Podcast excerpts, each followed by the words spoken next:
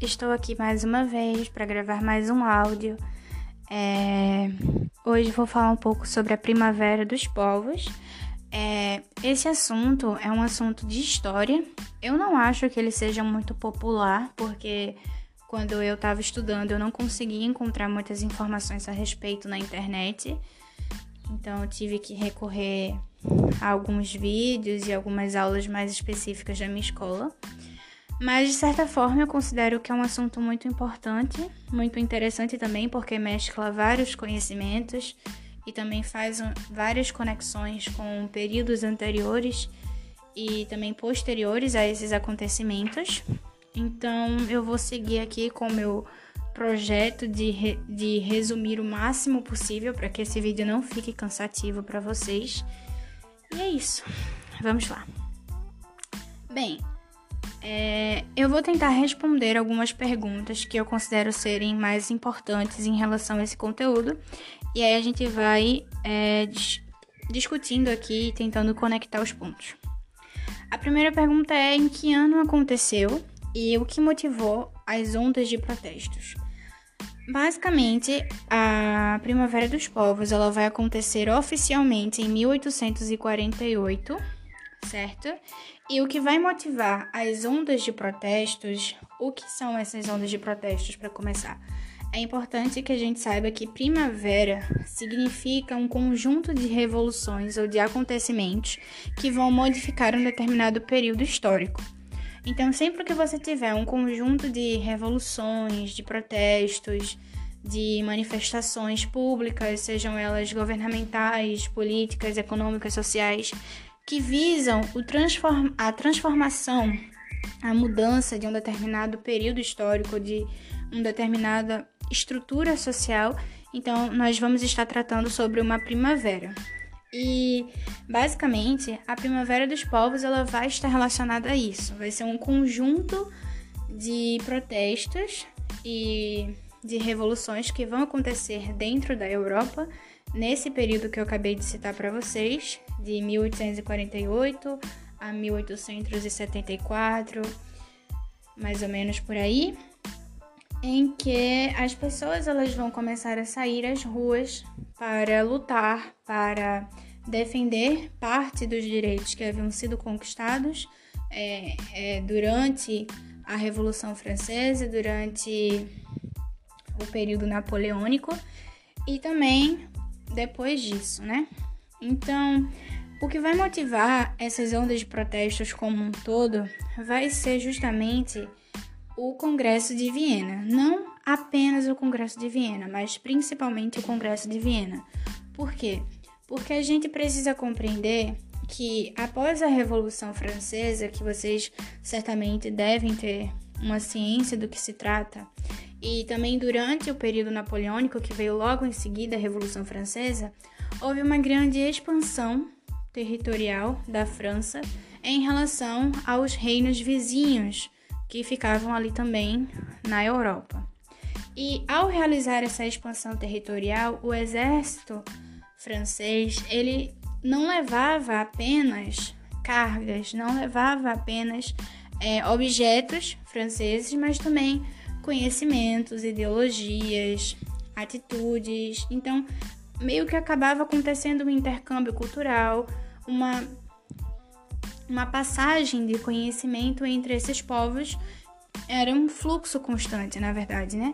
Então, essas pessoas, esses reinos que foram sendo conquistados e influenciados pelo exército francês e pela dinâmica governamental de Napoleão Bonaparte, eles vão, de certa forma, mudar um pouco a sua maneira de pensar. E aí novas ideias vão ser trazidas para esse povo juntamente com outras correntes de pensamento, que eu vou falar um pouco mais à frente, que também vão influenciar essas pessoas. Então, basicamente, é, quando esse período napoleônico acaba, né, é, as monarquias, as pessoas que antes estavam no domínio de tudo, elas vão querer retomar o seu poder, vão querer é, tomar de volta todos os direitos e todos os privilégios que esses nobres tinham acumulado ao longo da Idade Média em seus postos confortáveis e abusivos. E, naturalmente, eles vão realizar um congresso, congresso este que foi realizado na cidade de Viena, na Áustria, aonde esses nobres, né, esses parlamentares, eles vão discutir a redivisão da Europa, ou seja, eles vão basicamente delimitar com quem vai ficar cada parte da Europa e como esses novos reinos vão ser regidos a partir daí. Só que naturalmente o povo, né, a população, a massa popular não vai ficar nem um pouco satisfeita com as decisões que vão ser tomadas por esse congresso. Primeiro, porque era basicamente um regresso ao passado, era como se eles estivessem tentando é, apagar da história todos os avanços, todas as formas que tinham sido surgidas a partir do período napoleônico e tentassem reconstituir tudo o que havia acontecido antes da Revolução Francesa. E é importante ressaltar que durante a Revolução Francesa foram é, fundamentadas várias leis, várias propostas de intervenção popular que buscavam direitos cívicos, é, direitos ao voto, né, igualdades entre gênero. Então, é, havia, de certa forma, mesmo com muito sangue, com muita matança, é, conquistado uma certa liberdade, um certo desenvolvimento dentro da pauta popular, da pauta pública. E as pessoas não queriam perder esses direitos, elas não queriam regredir e voltar ao estado de dependência e de pobreza que ainda era muito forte, mas que antes ainda é mais.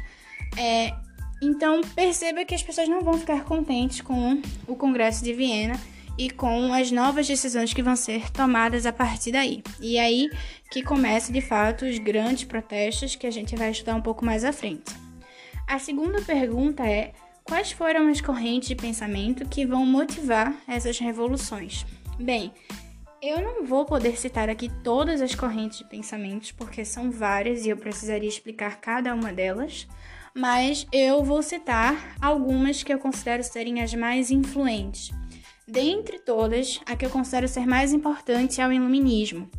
É, eu não sei se vocês sabem, mas o iluminismo ele vai surgir um pouco antes da Revolução Francesa e ele vai criar muito destaque durante a Revolução Francesa e após a Revolução Francesa também.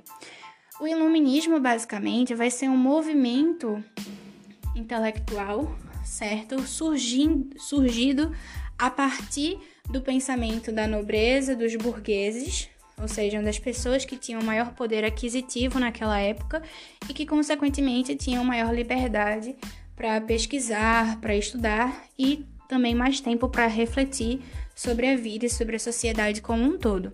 Então, essas pessoas que tinham mais tempo, mais disposição e mais oportunidades de estudo, elas vão começar a se reunir em bibliotecas, em casas, em movimentos literários para falar sobre pensamentos filosóficos, sobre livros antigos, sobre modificações culturais, sobre produções artísticas. Então vão ser basicamente mini feiras de ciências espalhadas em vários, pontos, em vários pontos de, da França e da Europa.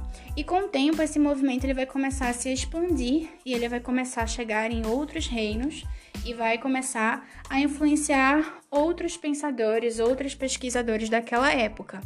Então, basicamente, o iluminismo ele vai resgatar alguns pensamentos filosóficos, alguns ideais que haviam sido construídos pelos gregos antigos lá atrás, antes da Idade Média, e eles vão meio que ressignificar esses pensamentos, vão tentar buscar novos pontos de vista a partir disso.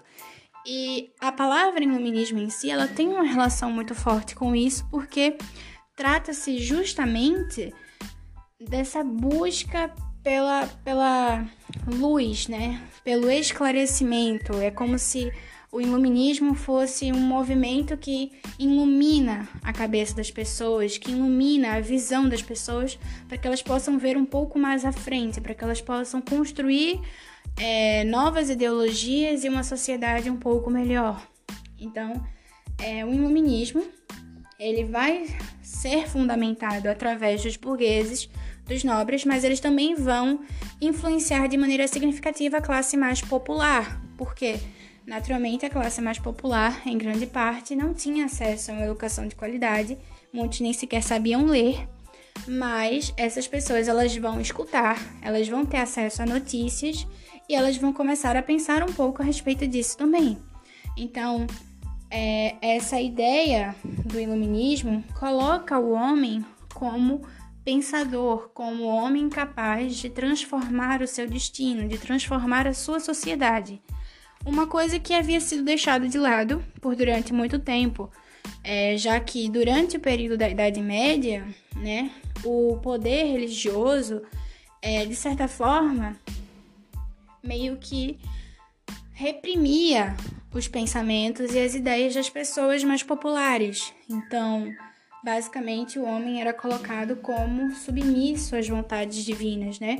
Como um homem impotente, um homem que não tinha capacidade de desenvolver é, a sua própria arte, a sua própria cultura, porque tudo era de acordo com é, a vontade sublime, a vontade divina. E todas as inspirações do homem Todas as transformações que eram realizadas pelos homens só aconteciam por vontade de Deus e, portanto, elas podiam ser reprimidas e controladas pela Igreja. Já a partir desse processo da Idade Moderna, com o surgimento de pensamentos é, do Iluminismo e de outras correntes também, a gente vai começar a modificar esse status. A gente vai começar a colocar o homem como agente responsável por transformações, como alguém que é capaz sim de transformar a sua sociedade e de é, reconstruir determinadas coisas que haviam sido perdidas ao longo do tempo. É, eu também vou falar um pouco sobre o socialismo. Socialismo, minha gente, vai ser outro movimento surgido a partir de 1848. A gente sabe que já existia o socialismo utópico, certo? Que seria um socialismo um pouco mais popular, originado alguns anos antes, mas oficialmente em 1848 a gente vai ter a publicação do Manifesto Comunista, escrito por Marx e Engels, que vai ser o famoso socialismo científico, ou seja, o socialismo pautado em evidências históricas, em teorias filosóficas, vamos dizer assim, né? A gente sabe que Engels era um estudioso, ele tratava sobre o conflito que existia ao longo das passagens históricas, ao longo dos períodos de desenvolvimento da humanidade como um todo. E Marx, ele também era um pesquisador ideológico. Ele vai se apropriar dessa ideia do conflito entre massas trazida por Engels e vai acrescentar outras informações, como por exemplo é, a mais-valia, né? É, e várias outras é, e várias outras teorias, várias outras questões relacionadas à sociedade capitalista que estava em formação naquele período. Ou seja, o capitalismo já se despontava ali como uma corrente econômica em grande potência e que estava ganhando muita visibilidade no mundo. Então, Marx ele vai reunir um conjunto de teorias, um conjunto de pensamentos a respeito dessa forma econômica que estava em processo naquela sociedade europeia e ele vai criticar isso não apenas dentro do local onde ele se encontrava, ele vai criticar isso de maneira geral, de maneira global.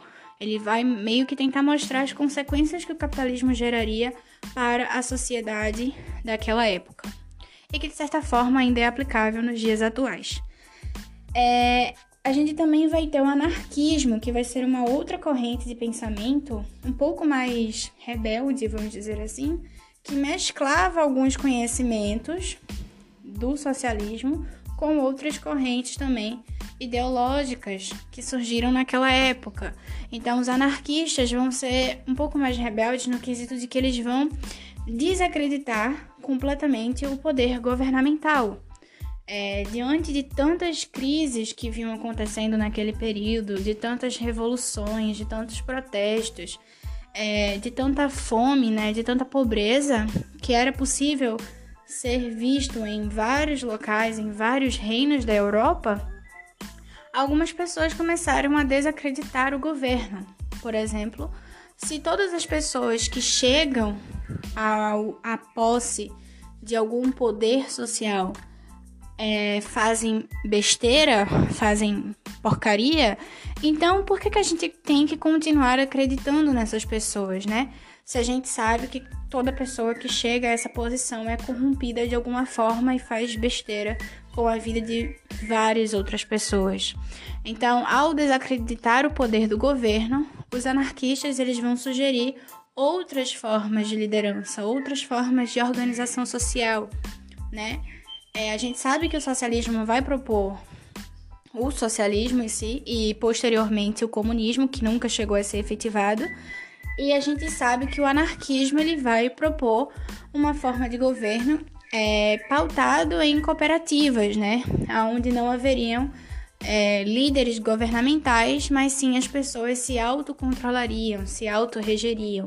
Então, eu sugiro que vocês pesquisem mais sobre essas correntes de pensamento para que vocês possam formular uma opinião própria de vocês mesmos, até porque eu falei é, de maneira resumida.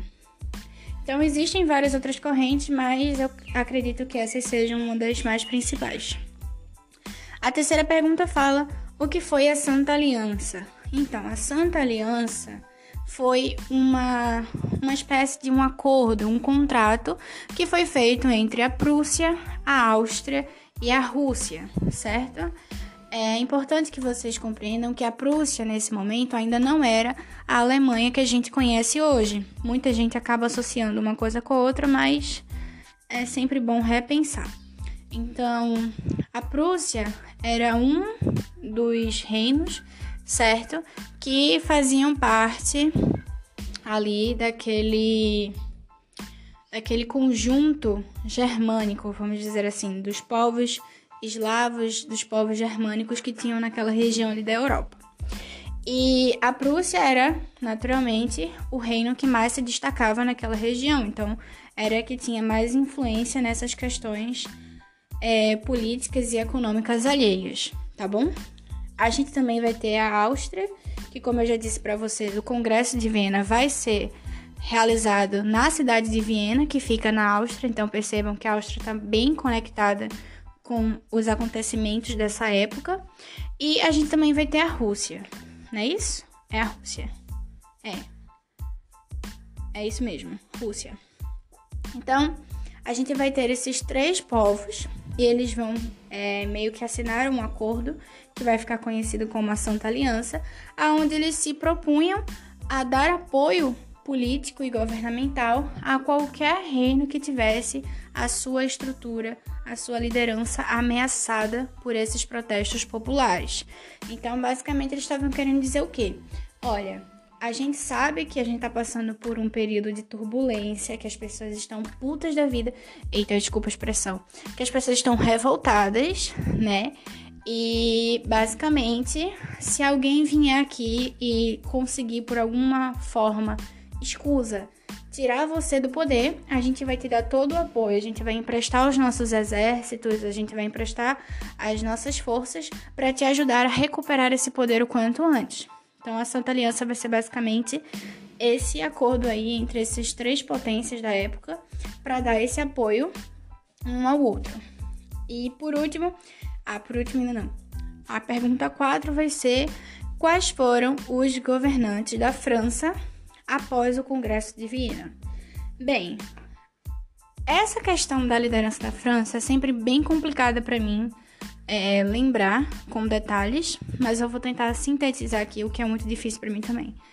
É, basicamente, depois do período napoleônico, a gente vai ter, como eu já disse para vocês, esse regresso é, de volta às monarquias anteriores. E se vocês conseguirem resgatar na memória, é, antes da Revolução Francesa e até durante a Revolução Francesa, o monarca que estava no poder do, do da monarquia francesa era o Luís XVI, da dinastia dos Bourbons, né? E aí esse carinha ele foi decapitado.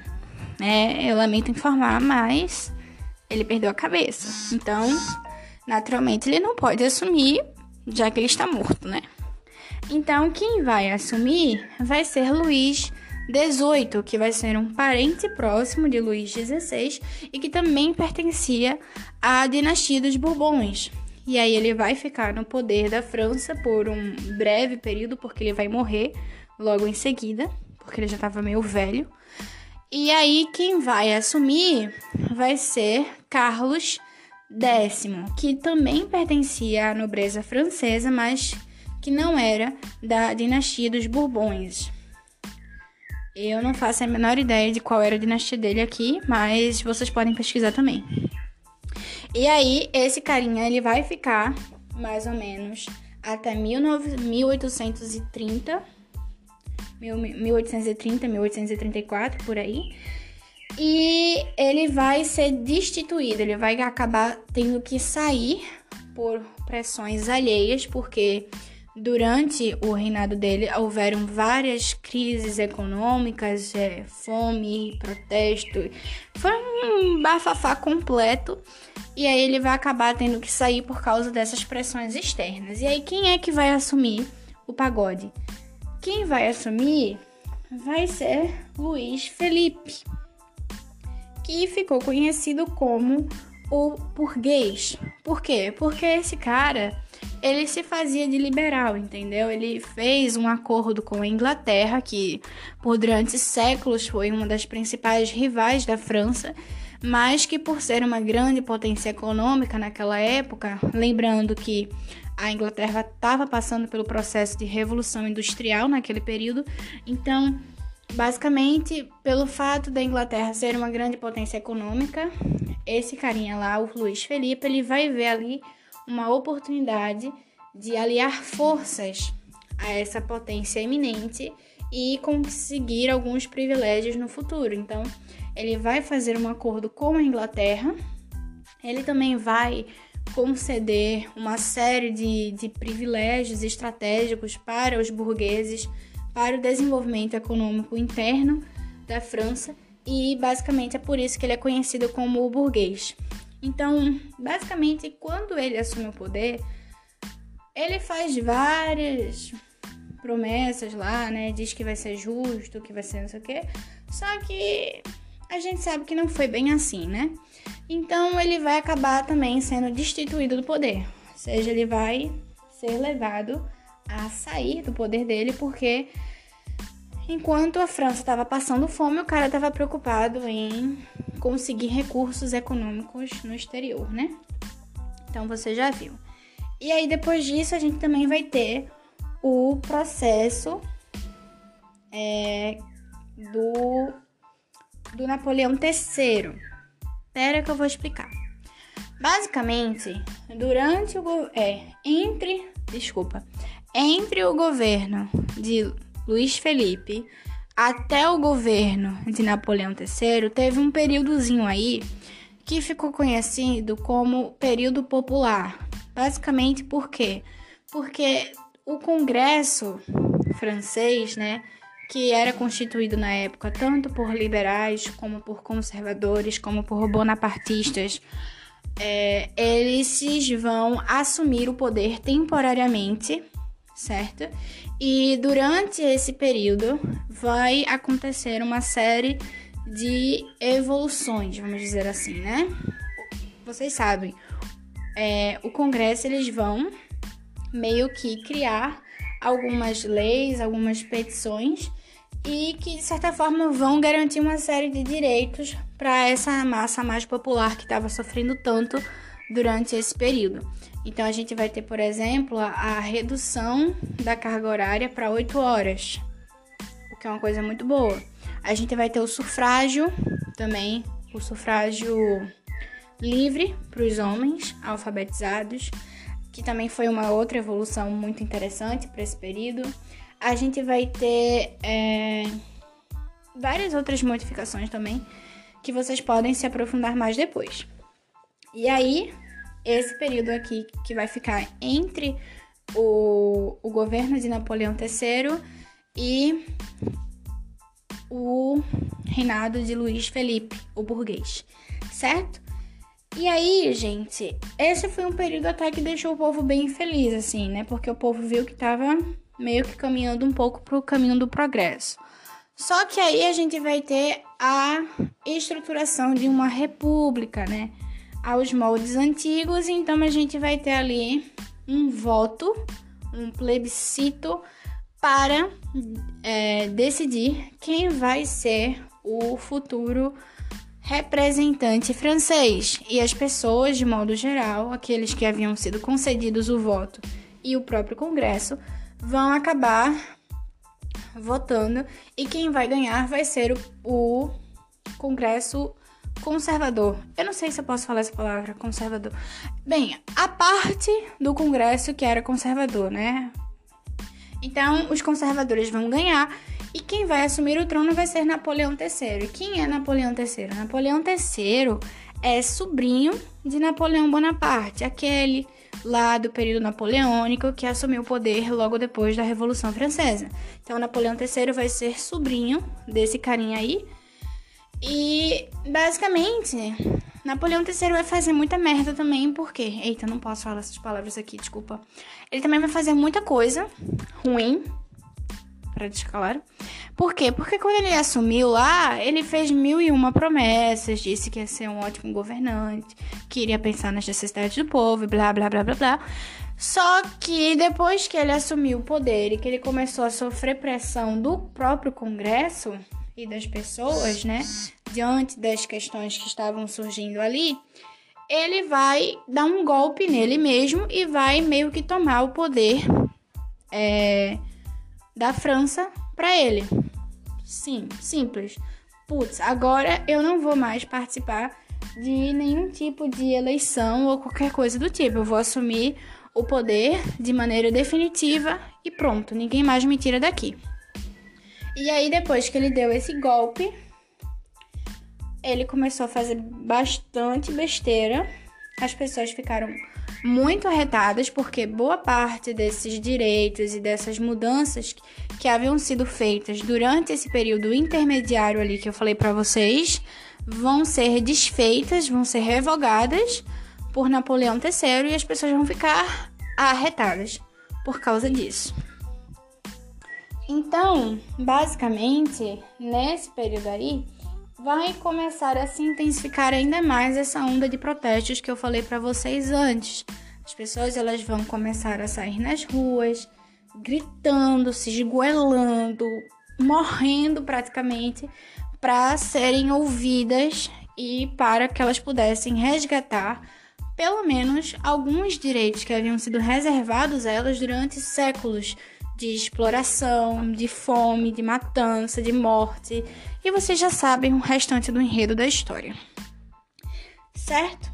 E aí a gente vai ter um fenômeno muito interessante que foi a Comuna de Paris. É, eu vou tentar resumir a Comuna de Paris também porque o meu tempo está se esgotando. A Comuna de Paris, basicamente, foi um ato de protesto que deu certo certo? Realizado em Paris, como o próprio nome já diz, em que as pessoas fecharam as ruas da cidade de Paris e tomaram o poder da cidade de Paris por durante um período de 30 a 40 dias, mais ou menos. Um pouco mais de um mês, vamos dizer assim, né?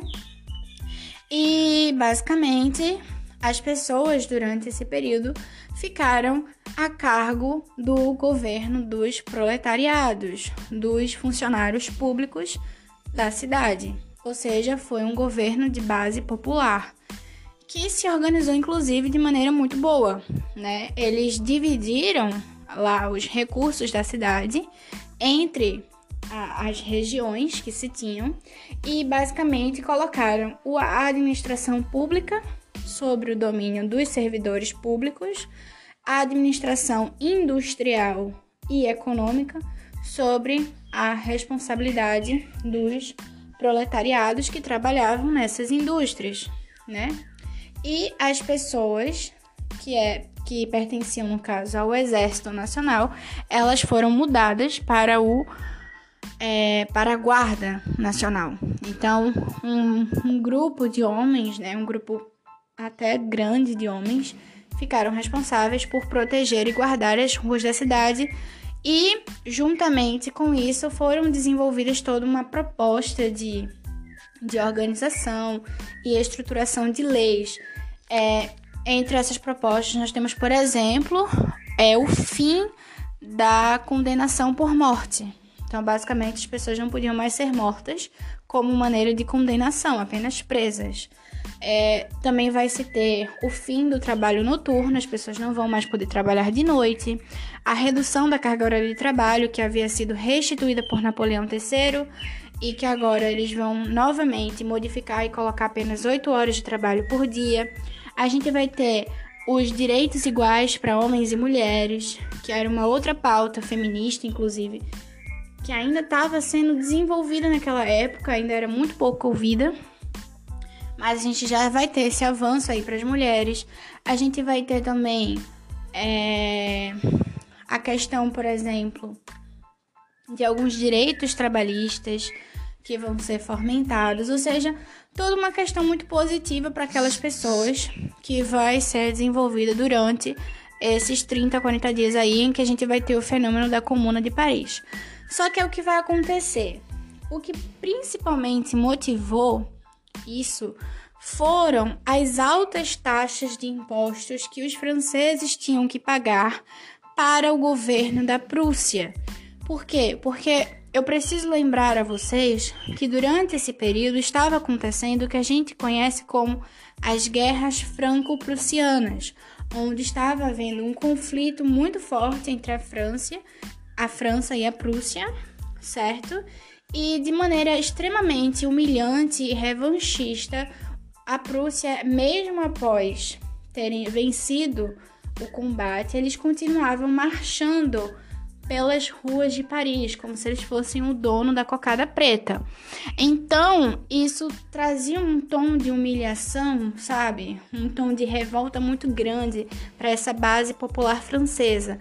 Para além de que a França, ela foi meio que obrigada a pagar uma taxa altíssima para a Prússia, mesmo depois de ter perdido o combate e ter que ceder parte do seu território. A Alsácia-Lorena, por exemplo, foi um território da França rico em carvão mineral que foi tomado pela Prússia após eles vencerem o combate da Guerra Franco-Prussiana. Então, é, basicamente, nesse período aí, né, de 1848 a 1871, as pessoas estavam muito revoltadas com o governo da Prússia e, por causa disso, elas estavam tendo que pagar altos impostos para o governo francês para poder compensar essas taxas que estavam sendo exigidas pela Prússia. Então, em forma de protesto, vai haver essa Comuna de Paris, porém, é, alguns governantes né, da cidade de Paris, alguns carinhas lá que estavam no governo maior, eles vão se aliar com as tropas da Prússia para retomar o controle da cidade de Paris. Então, vão acabar juntando forças, o exército da Prússia com o exército francês, e eles vão tentar retomar as cidades de Paris.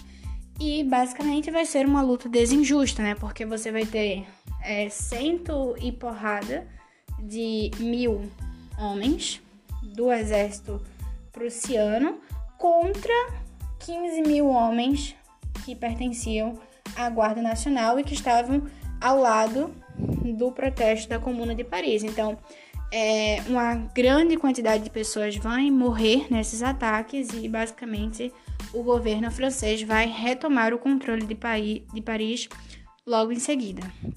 Então, é, eu vou terminar esse, esse áudio falando sobre o pan-germanismo e como isso vai afetar a primavera. Basicamente, o pan-germanismo vai ser um outro fenômeno que vai acontecer ali entre aqueles povos germânicos que eu falei para vocês, a qual a Prússia fazia parte, certo?